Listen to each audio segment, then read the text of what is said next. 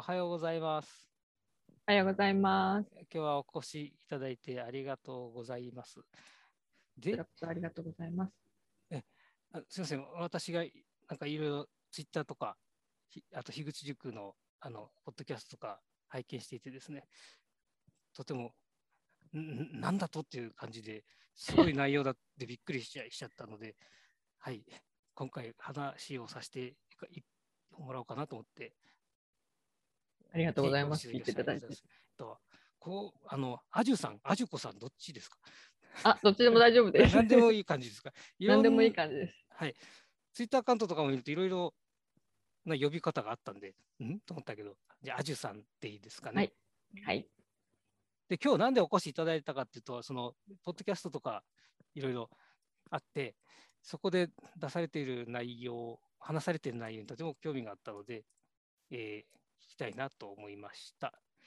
で、今よく取り組まれている活動で、あの、コーチングっていうのがあったと思うんですけども、あ、はいはい。はいま。これなんか今、一番メインっぽいのかなとか思って、その辺ちょっとまずお伺いしたいなと思ってるんですけど、これどこ？メインっていうか、うんうんうんコーチングはまだ私学んでいる最中です。うんうん。うんあ、メインじゃなくて、そうそう、メインはお仕事ですけど、なんか、よくコーチングやりやられたいとか、ややりたい、その話を聞いてたんで、その、あそっちに向向いてる、結構向いてる時間が多いのか、好きお好きなのかなと思って、伺おうかと思っていました。そうですね。コーチングは、えっと、学んでいる最中なんですけども、実際にその練習もたくさんしないと、やっぱりその自分の中で上手にもならないですし、人のことを相手にしてコーチングする。もう実際の実践をしていかないうんうんとどうしてもうまくならないので、うんあの時間を作って、あのはい一緒に練習させていただく方を見つけてはい やってますね。はい。で、なんかそこで、これは良かったとか、これはこう実践してるとか、なんか、一言ぐらい教えていただけないかなと思うんですけど。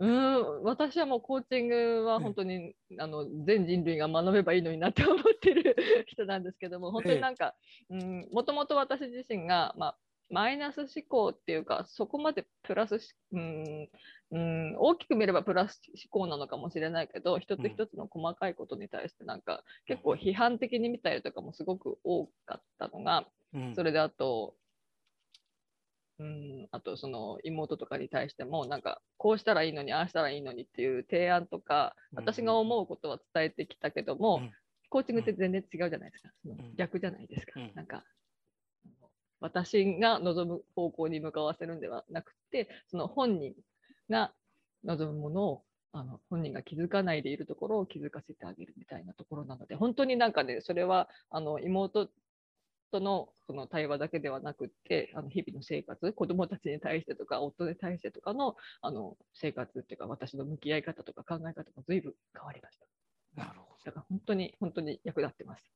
ど。あーうんあの、えっとプラス思考になったとおっしゃってたけど、なんかすごい根っからプラス思考な方なんじゃないのかなとそうなのかな。まあうん、もともと多分ね、すごく、ね、むプラス思考だったと思うんですけども、ちょっとあの、あの人間不信になるところとかが一時期ありまして、そこでだいぶね、かなり、かなり落ちたんですよ。に人間としてもなんか、人間として、うん、考え方とかそ、そこからなんか一気にいろんなものが怖くなっちゃったし、あーそうですよね。これがすごく大きいですね。うん落ち込むときは早いですからね。うんうんそこから本当にじわじわと今まだ這い上がってきてる途中なのかなっていう感じがします。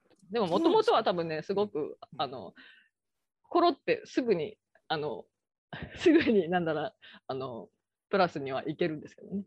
ううんんうんうん。そう。でう、んそこの、そこなんですよ。このすごい プロスプラス思考っていうか、なんだろうな、ね、次の話に関係しちゃうんですけど、あの、なんでしょう、私受け取ったのとてもハングリーなところから這い上がるようなバイタリティというか、す活力というか、すごいなと思ったんです。でそこのうんそこの根本は何なのっていうのを聞きたいのが今日話したいことの一つだったんですよ。根本は何なの？なんでそんなに元お元気なの？なんでそんなにバイタリティがあるのっていうふうに思ったわけですよ。なんでかっていうと、うんポッドキャストでは流れてる話だから言っちゃっていいと思うんですけど、はい。あの新聞配達してたじゃないですか。ああ、してましたあれ、あのお年の時に普通できないと思うんですよね。そうなのかな？うん。私まあ無理確かにね、やってる子はいなかったし、けどでも状況がね、やっぱりうん。状況だったので、そういう状況にいたらね、やるんじゃないかなと思いますけど、ななか新聞配達じゃないにしても何かしら自分でお金を稼ぐ。でも、その中学生とかにすると、やっぱり実際にはそのどっかで雇ってなんてのは、ほぼほぼ無理、当時はね、特に今は分かんないけど、そうすると何が身の回りになるかって言ったら、やっぱり新聞配達とかだったのかな。たまたまね、その、同級生のお母さんがその新聞配達のそのなんか広告入れたりとかうん。いうのをやってて、それでなんか、なんで知ったのかわかんないけど、たまたま本当に人が足りないみたいなのを聞いて、うん私やりますみたいな 感じだった。あそうなんですね。うんそうやそうまあ、環境の問題にしても、僕、私だったらこ心が折れちゃうんじゃないかなと思いますね、途中でね。うんと思って、それをやり遂げていらっしゃるのがすごいなと。でそなんでそれができちゃうのっていうの、ね、だだからそれだけじゃなくて、その後の話もいろいろ聞いてると、なんかすごいじゃないですか、そのい一人で、なんだ？私は私を的な感じで、そういう生き方をされてきた。あの違いますよ。協調性がないような生き方をしてるって言ってんじゃないんですよ。そのあの、なんて言うんだろうな。うんうんと、言い方が難しいな。あの、ほら、あまり人を気にしないで、人との差、ね相対差じゃなくて、自分うのん絶対的なところっていうのを、きっと早いうちからも持たれてて、やってるんだろうなっていうのが感じられたんですけど、それって合ってます？そうですね、うん、うん。人、な、な、そうですね、みんなと一緒が基本的に嫌だったんですよね。そうそう、だから私は私。でしたね、本当に。なんだろう、さあの多分言ってると思うんですけど、あの女子がなんかトイレ休み時間に一緒にみんなで行こうみたいな言うのうんうん。も、キモキモいみたいな、い行かない、行かないみたいな。そう、そこで流されないのが、すごいっつうんじゃなくて、なんでっていうふうに、すごいのかもしれないですけど、私はすごいと思うんですよ。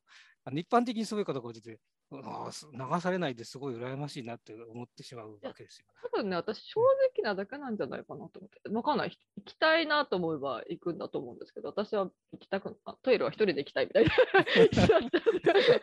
まあ、トイレは置いといて、そうじゃなくて、それ以外の そこ、そこでもし自分の生き方をガドワンと言ったときに、まあ、その生き方が極端だったら、お心が折れちゃうんだけど、そういうとこ折れずに、なんか目標に向かってドンと行って、海外行かれた時も、なんかどんどん難しいクラスに学校編入されたりしてたじゃないですか。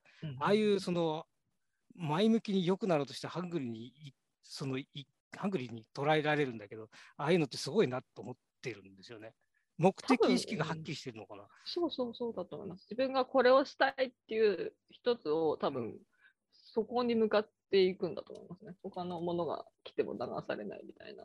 うん、いそこそこそこ、その流されないのはなんですごいねっていう話なんですよ。やでもね、たくさんね、実際には多分いろいろ流されて流されて、でも結局戻ってくるみたいな感じなんじゃないかなと思うんですけど。ああ、でうんそそこで何かヒントを得られないかなと思ってお伺いしたかった。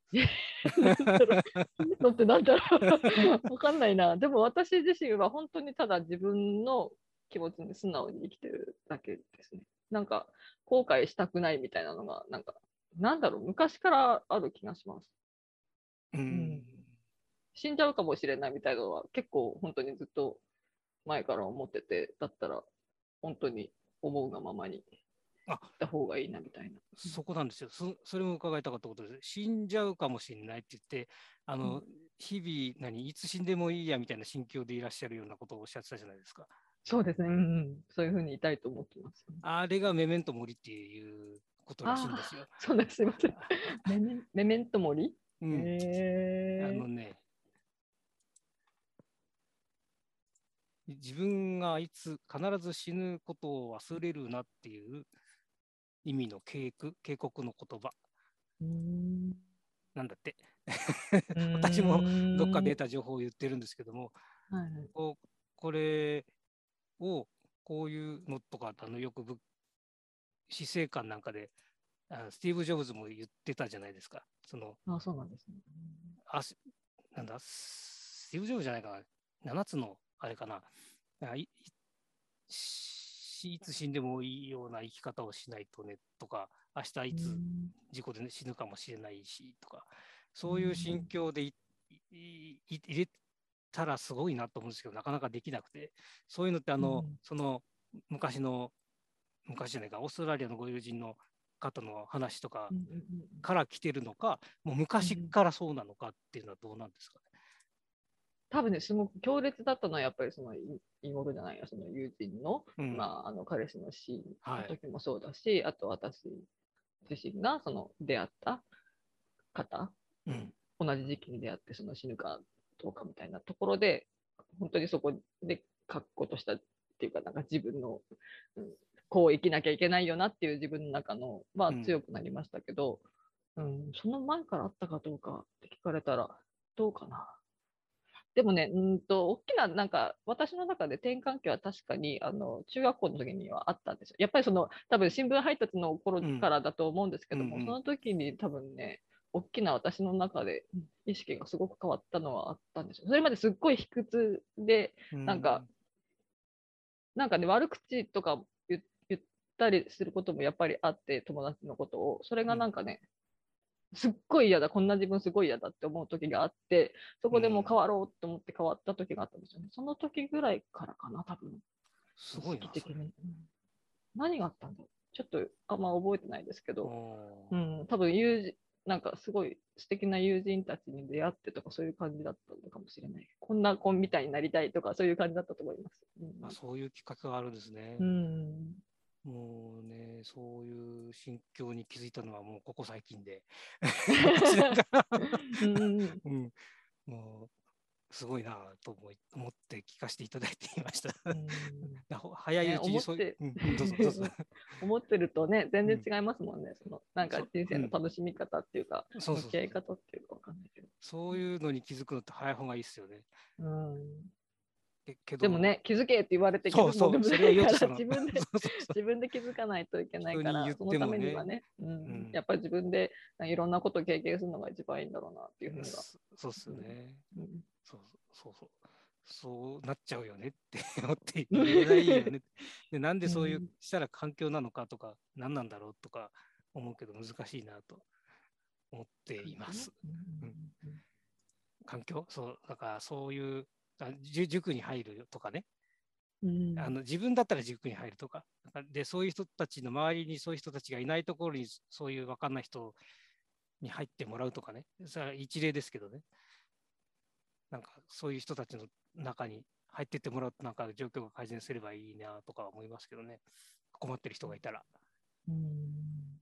あのあるネネガティブな思考って感染しやすいじゃないですか。そうですね。うん。すごいしますね。うん、そういう場を減らすようなところに環境を作るのがいいんでしょうけど、うん、そういうのって難しいですよね。特に田舎とかだとね。難しい。うん、難しいです。ネガティブから抜け出すのも、周りもみんなネガティブだから。そう。あの、わかるんですよ。私、家、学生の時出たから、あの環境から一回出ると、うん、なんかやっぱ変わるんですよね。その持ってるもの、その周りから受ける影響、感情みたいなのが、一回ゼロリセットされて自分から作り直されたり、その場からある雰囲気からとか得られるものとかがベースになって育つじゃないですか。うん、ああいうのって大事だ、大事なんだ、要素として重要だなと思っていて、うん、何が言いたかったかというと、その田舎からちょっと外れられれば、その環境から外れることが叶うなら外めたらいい、外れたらいいよねとか、そうですね。と思ったけど、難しいでしょうね、きっとね。難しいよね。でもその通り、今ね、あの、テキさん言ってるのを聞いて分かりましたけど、私が変わったのはやっぱ中学校です。その中学校が地元の中学校ではないところに入ったんですよ。そこで環境も人間関係も全部変わったんです。本当に全然知らないところにポコって一人だけ入って、そこがすごいポジティブなとこだったんですよね。そうそう。だからだな。だから私が変わったんだと思。そこで本当に変わった。じゃあそれだ。それだ。それです。それですね。ああ、なるほど。やっぱ環境か。ねえ、環境を変えるのってでも難しいですよね。特に子供とかって絶対、うん、うん、一人だけの自分だけの意思ではどうにもならないところも。ねまあ大人でもね、うん。大変なんだけど。じゃあ次はですね、えっと、防災士やってらっしゃるということなんですけど、これははいきっとポッドキャストでもおっしゃってるんですけど、キャリアはどのくらいなんでしょうか？キャリアっていうか、防災士の、本当防災期間期間携わった期間。うん。防災士になっなりましたたのは多分、なったのは2006年とかあ2005年とかだからだいぶ長いですかね。うんうんうん。長いですね。うんでも、あの、実際、防災士ですって言って、その何か活動にバリバリ参加してるかといったら全然しないです。うん。そう。防災士の資格を取ってすぐに、うんわ、これはなんか誰かに伝えなきゃみたいな、この使命感みたいのはあったんですけど。なんか、ね、個人としてうん、どう発信するのみたいな、ブログでボソボソとぼあの防災のことについて、もちろん発信とかもしてましたけど、それでもなんか、そんな役役に立たないからどうしようかなって思った時に、なんか消防団にも、消防団っていうところに女性も入れるっていうのを知って、それで消防団に入ったんですね。うんうんそれでなんか活かせるかなと思って入った。うん。で、あの、あの、あの地震の時に東北の時になんかやられてたんでしたっけ？東北の地震の時には、うん。私は実はもうその時はあの消防団も本当に辞めた直後くらいだったのかな？うん。そうそうそう。うんなので、どこにも属してなくて、それでうん防災士として何か、あの活動があるのかなって、あのん。招招集かかったりとか、どっかから声かかるかなとか思ったんだけど、何にもなくて、うん。まあ、あの一部、多分有志で、あのすでにいつもあの活動されてる方とか行ったのかもしれないけれども、あの広く募集っていうのはなかったんですね。うん。それで、でもやっぱり、ね、あの、なんかしたいっていうか、その妹たちも被災地に、当時はあの宮城県で思いっきり被災してたりとかしたので、うん。うん。そうなんですよ。それそれでいろいろ見てて、やっぱりどうにかし、何かし私にできることがあるんじゃないか。ただ、そのうん。ジタバタ、なんか、うん何も情報情報もないままにジタバタしてあの迷惑かけてもしょうがないのでまた、あの情報収集してどこで何が必要されてるのか、うん。でその時とあのちょうど私妊娠してたのであの、うん。すぐすぐには動けなくて。うん。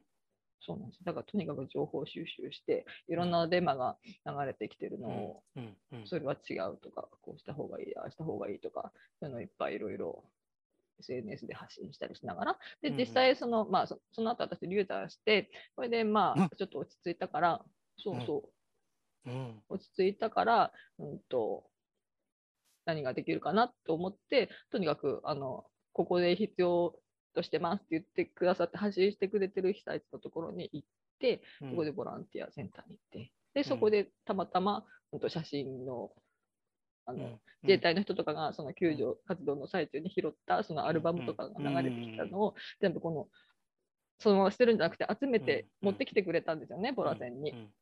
そこに持ってきてくれたものをあのわーってこれ大事なものだって言って全て流された後にこれだけうん。写真1枚だけでもあるのって絶対いいよねってみんなで一生懸命洗ってほんでうん。干して乾かしてそれを並べて展示してうん。そしたら本当にちょっと落ち着いてからポポロポロと見に来てくれる方が、被災者の方がたくさん、被災者の方がたくさん来てくれて。うんうんっていう、だからその写真の洗浄とか、それから私、フォトショップ使えたので、まあ、それを東京に持って帰ってからの修復したりとか、データでしたりとかしてます。そういう活動はしてました。あの次の双子を妊娠するまでそれやってましたね。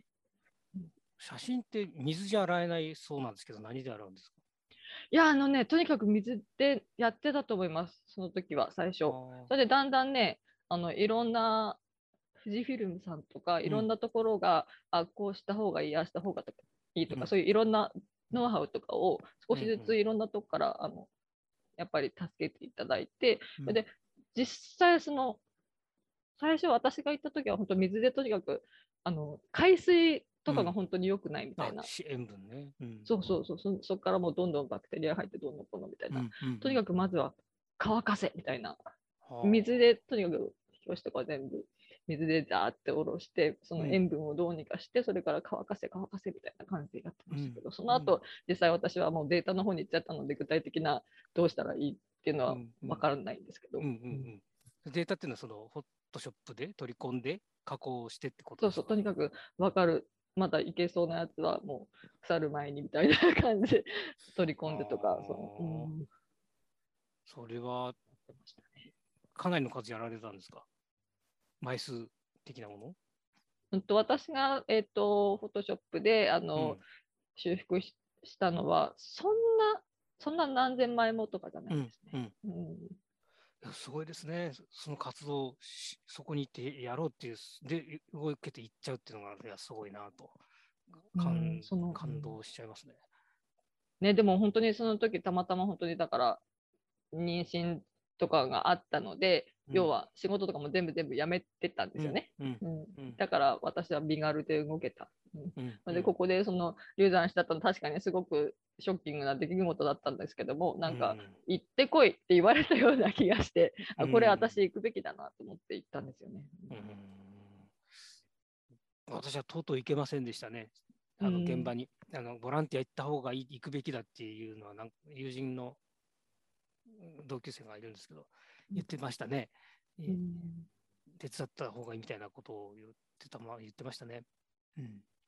でもどうだろうな、現場にうん。行ったから偉いとかいうそうそういうのは全然なくて、ただ確かに現場を見た人と見たことがなくて、テレビだけで見てるのとでは、そのやっぱりその心に来るものっていうか、なんかうん。現状をね、見るっていうのは本当に、全然違い思ますよね。そういうことを言ってるんだろうなと感じなんか行けない人はもちろんね、たくさんいるし、それで行きたいと思ってて、行けなかった人もすごくたくさんいるのはもちろん知ってるし、うん。被災者の方たうん。ちも。でも、ね、あの、うんそれぞれができることを、うんその時にできることをうんするのがやっぱりベストなので、うん全然行けなかったことに対して、うん何か、うん なんか辛さを感じることは全然ありがとうございまます。いやけど、うんすごいなと 聞かせていただいていました。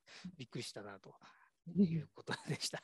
はい。やっぱ動く動くそのフットワークの軽軽さってんじゃないんだろうな。そのう動く動こうとする意志みたいなのがすごい強いんだなと感じました。す。それで、えっと、私が知ってる情報で、防災関連の情報であるのが、ちょっとこれ画面出した方がいいかもしれないんですけど、ちょっと待ってくださいね。画面の共有。出ま出たら教えてください。はい、来ました。出ました？ここの三角の救命スポットっていうのがあって、これアメリカのレスキューチームが言ってるんだけど、はいこれを言いたいんですよ。机の下に潜るなって言ってるんですよ。ああ、三角ですね。はいそうはいはい。これを言いたかったの。うんこれって結構みん、多分常識なのかもしれないけど、うんそう、この三角、これの三ことだったんです。うん訴えつけていましたけど、はいはい。東北の人であの冷蔵庫の近くで生きの、何日か後に生き残ったあの小学生がいたじゃないですか。あれって冷蔵庫があって、そこに柱があって、斜めであったから助かったって言って、おばあちゃん死んじゃったみたいだけど、これ、本当に重要なの？なそうなんじゃないのっていうふうに思ってるんですけど、ここってどうなんですかね？防災士に聞か聞聞きたかったです。ね、でも確かに、あの、テーブルの下に潜って、テーブル潰れちゃったらもうぺちゃんこになっちゃいますもんね。うん。それでたまたまその一本の、あの、足だけ残ってて、そこでたまたま三角ができれば本当にそこで生き延びれるなって思います。でも三角をその意識的に、その、用意できるかって言ったらどうなんだろうなって思ったりもしますけど、うん。うんでも本当に、うん。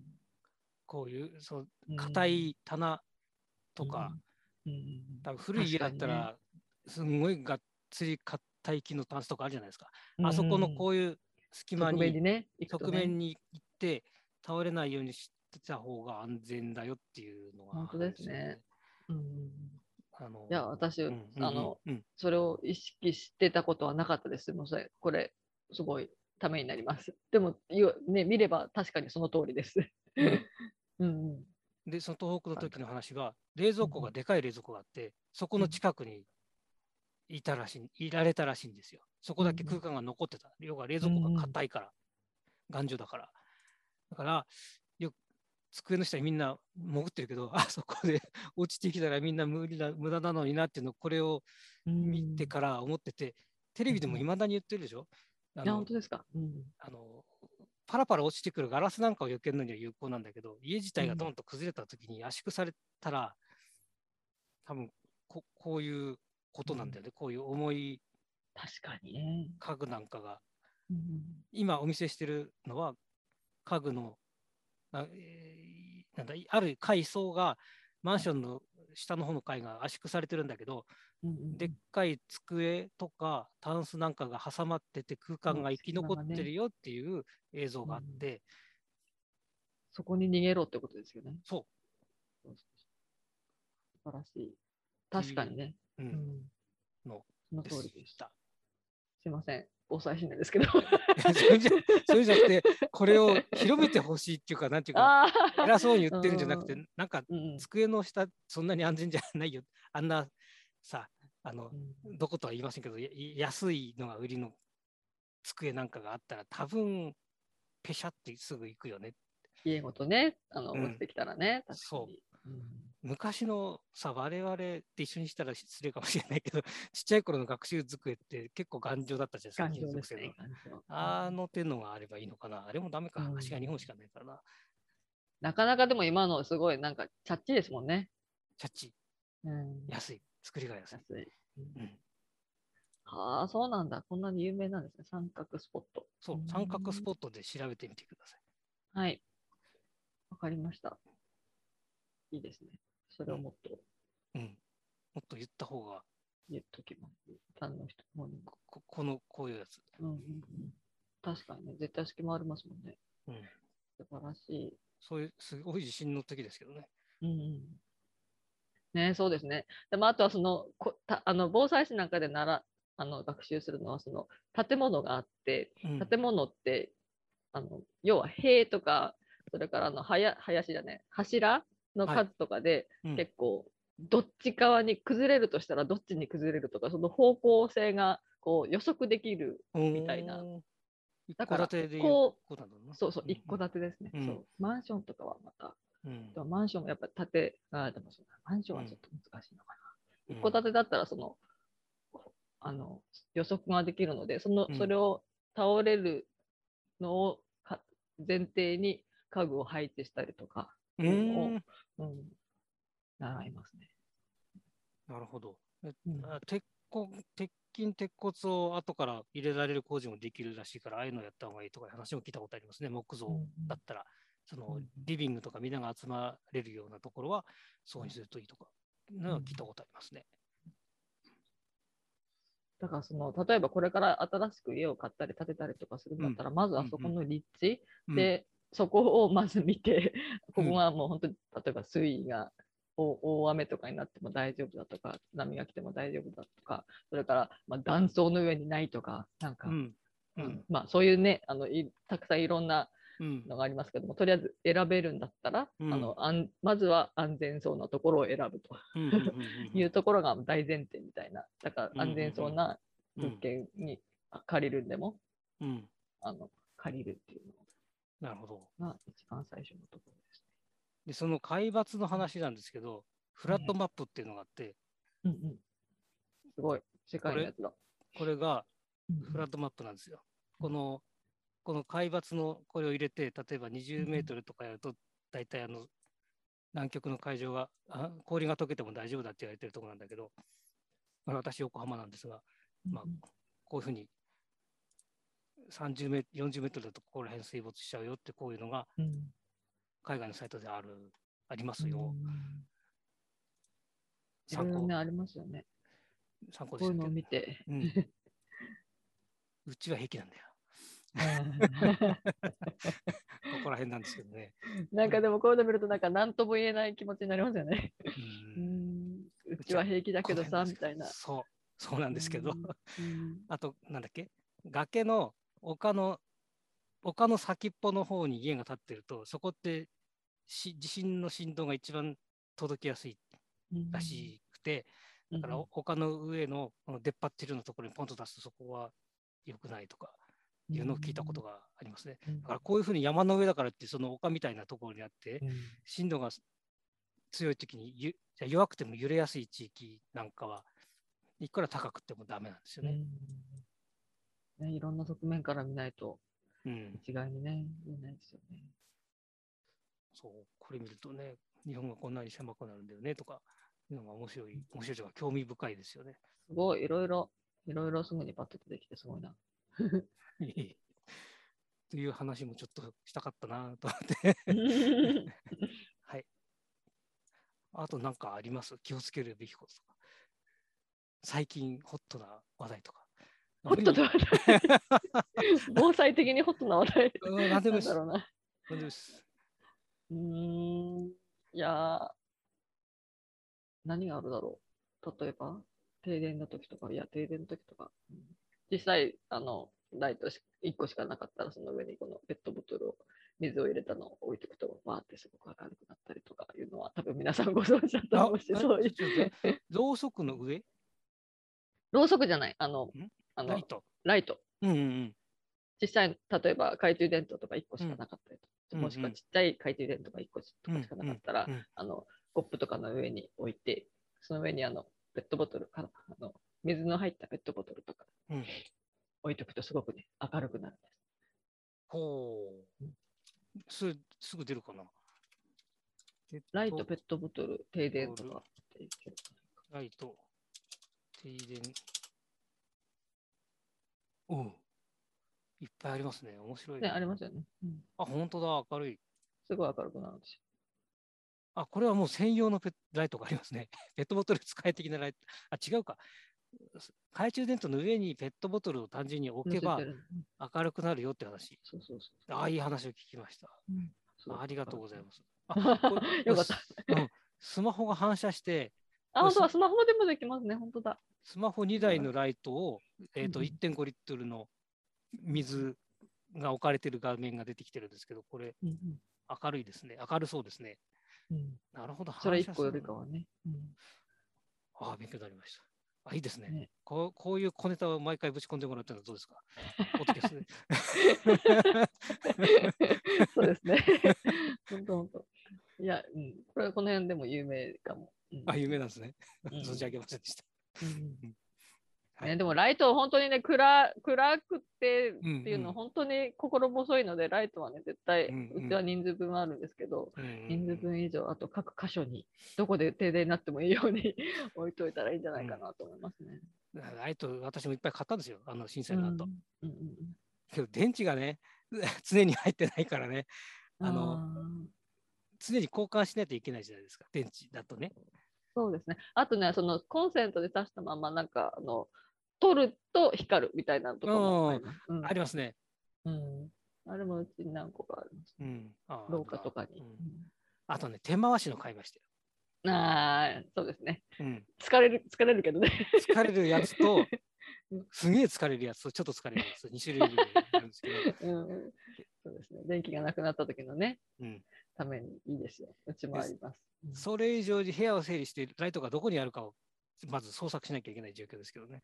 うんそれ それが一番大事です。ちゃんとここに置くんだよって、ここに定位置を決めて、うんうんうんうんその各ね、一つの部屋に集中してあっては意味がないので、うんうん各部屋に一つでもいいし、あとあの玄関のとことか、うん、実際に例えば崩れた時に、ここだったら出れるんだろうなみたいな、玄関が使えないぞうんみたいな時にはここに置こうとか、なんかそういうのをちょっとそう。実際にね、なんかここで本当に大地震が来たらどうなんだろうっていうのは、本当に具体的に一回、あの本当に一回シミュレーションっていうか、あのうん想像するだけで絶対行動が変わるので、う、うんんそれはうちの中だけじゃなくて、毎日通る通勤、うん通学路とかでも、ここで大地震が来た時に、私はどうすればっていうのを一回ちゃんと具体的に考えると、あ、あそこに三角ができるだろうからとかいうのを、うんね見、て考えておくだけで絶対初動が変わるので、わたわたどうしようじゃなくて、うんだから本当にここで起きたらどうしよう、ここで起きたらどうしようっていうのを一回具体的に考えるだけでも、本当に防災の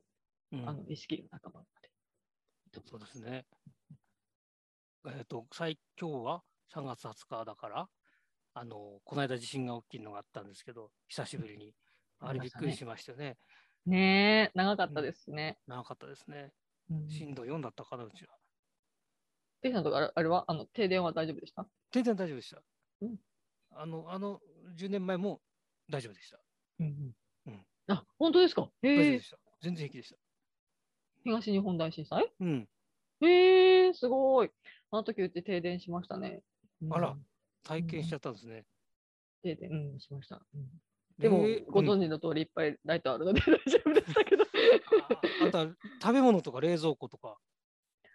あ、でも大丈夫でしたよ。あの時冬、そうですね、3月ですもんね。そんあな。ーうち冷凍庫があって、うんちょっと長いとやばいなって感じがしますけどね。うんでもそんな何日も停電したわけじゃないので、結構すぐに夜夜ぐらいには、あ、そっか。夜中ぐらいにはもうんう、夜中？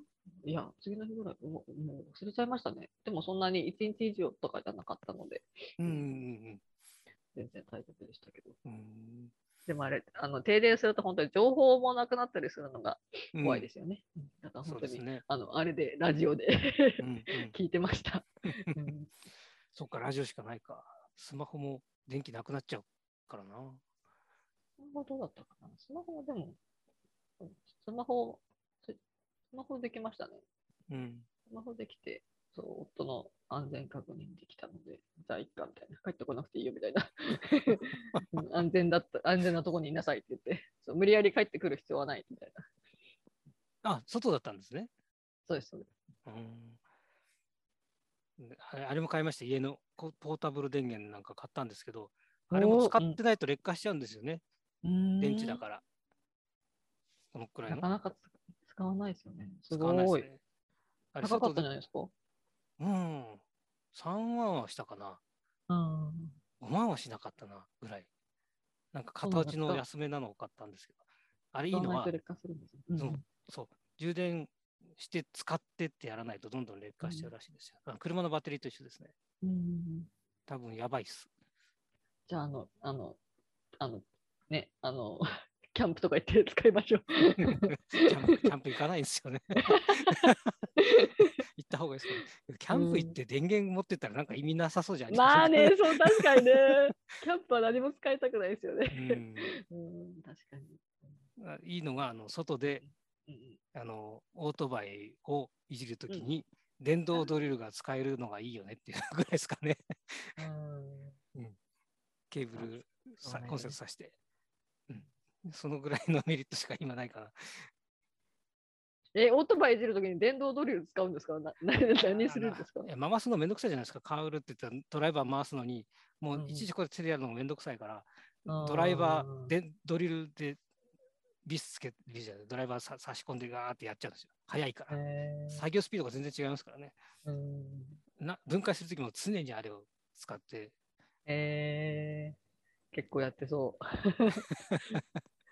楽しそうですね。うん楽しいですね。うんだからあれですもん、こ古典ラジオとか聞き始めたきっかけが DIY のお供でしたからね。うーんあの棚をいっぱい作りまくってる時にうん耳が開いてるもんだから、うんうんそんで古典ラジオかなり前から聞き聞いてたっていう口なんですよ。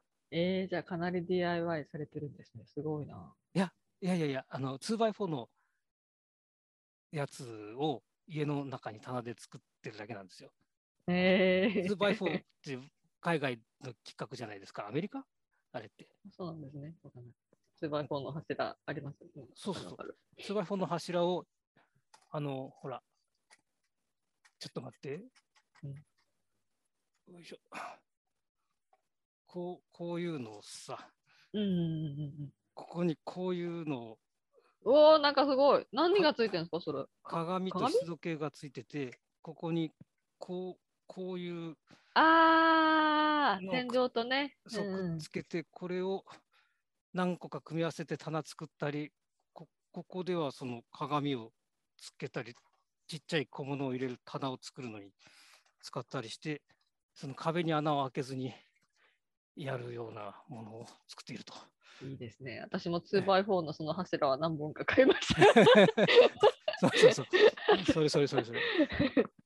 うーん。そんで棚がとか隙間にうんうんうんこの年だから CD とかカセットとかまだ残ってて、そそれをバーっと置きまくったりとか、うんうん、やってますね。あ、やってましたね。今落ち着いちゃった。今はあんまり作り尽くしてしまった。隙間に棚を作りすぎてしまった。じゃあ、じゃあ、えっ、と、うちのとか いいですね、楽しい。そうすると、あの地震で倒れるんですよね。そうね。あんまり置かないでくださいと思いながら。倒れましたよ、この間。うんそうかそうかうね屋根の屋根の天井の強化にはなるかもしれないですね、1個だったらねう、ん締め付けてれば。うんそうね。まあ、たかが知れてるでしょうけどね。倒れたら意味ないけどね。うんそうですね。うんうんえー、楽しそうです。ですね。こんなかな、とりあえずは。予定は全部。うん、いや、あのねい、いろいろ他にも突っ込みどころ満載なんですけど、なんか放送できなそうな気もしてる。じゃあまたあのプライベートで。はい。すみません、なんかいろいろ話せないところがあって。いえ大丈夫です。あの、またこれを機会に何かありましたら、またよろしくお願いいたします。はい、こちらこそよろしくお願いします。い、やー、ていうか尺八は本当にね、好きなんですよ、私。あ、そうそう、そのうん、流派を聞きたかったんですよ。そのおじいさんあ、は。全然私、ごめんなさい。流派とか全然わかんない。おじいさんはどこで習ってて、え、ごめんなさい。おじいさんって私のおじいさんですか？でおじいさんじゃん、お父さんでしたっけ？誰かやってたとか。やってない、やってない。やってないの？やってないですよ。そう、なんだろうと思って。あ、そうなんだやっ。てない、やってそこはせなんか先入観であったんですよ。ん？やってないです。うん、私がただ聞くのが好きだった。あ、そうですか。うん、じゃあ学校に尺八部があったらやってたんですかね？尺八部やあったらやってないと思います。やってない。そうか。トランペットを選んだか。そうですね。私、オーケストラに入りたかったので。あそうでも尺八部があったらわかんないな。そっちがかっこいいって言ってそっちに行ってたのかな。いや、当時は無理なんじゃないですかね。当時はね、なかなか。うん。うんあの、うん、そう、なんか先入観でね。うんそれと、トランペットって言ってるけど、私ね、トロンボーンとユーフォニウムやってましたよ。おお、そうなんですね。ううんん。ちょっとだけ。兄兄がトロンボーンやってましたね、一瞬。あ、そうですかうん。バストでも、あの、大きい、大きいからマウスピースがちょっと、うんあの、私にはうんできないな。そう。あの、吹き方、ね、ちゃんとやってたら人生変わってたんでしょうね。うん、うん、どうでしょうね。あ あ、どうですかね。わかんないです。いや、まあ、うそれはそれで楽しかったろうと思うし、今は吹けなくなっても楽しいので。じゃあ今度、あの、ご興味あるようでしたら尺八をぜひ習いに来てください。ね、本当にね。本当？いや、なんかいいな、面白そうだなと思いました。面白いですよなんか色、ね、いっぱい種類があるみたいで、またいろいろ教えてください。本当にすぐ習せますよ。花火の極端に悪くなければ。いけます。はい、あの、はいよ無ろしくお願いします。はい。はい。今日はこんなところでどうもはい。ありがとうございます。ありがとうございました。はい、楽しかったです。またよろしくお願いしますす。。はい。はいお願いします。失礼し。ます。失礼します。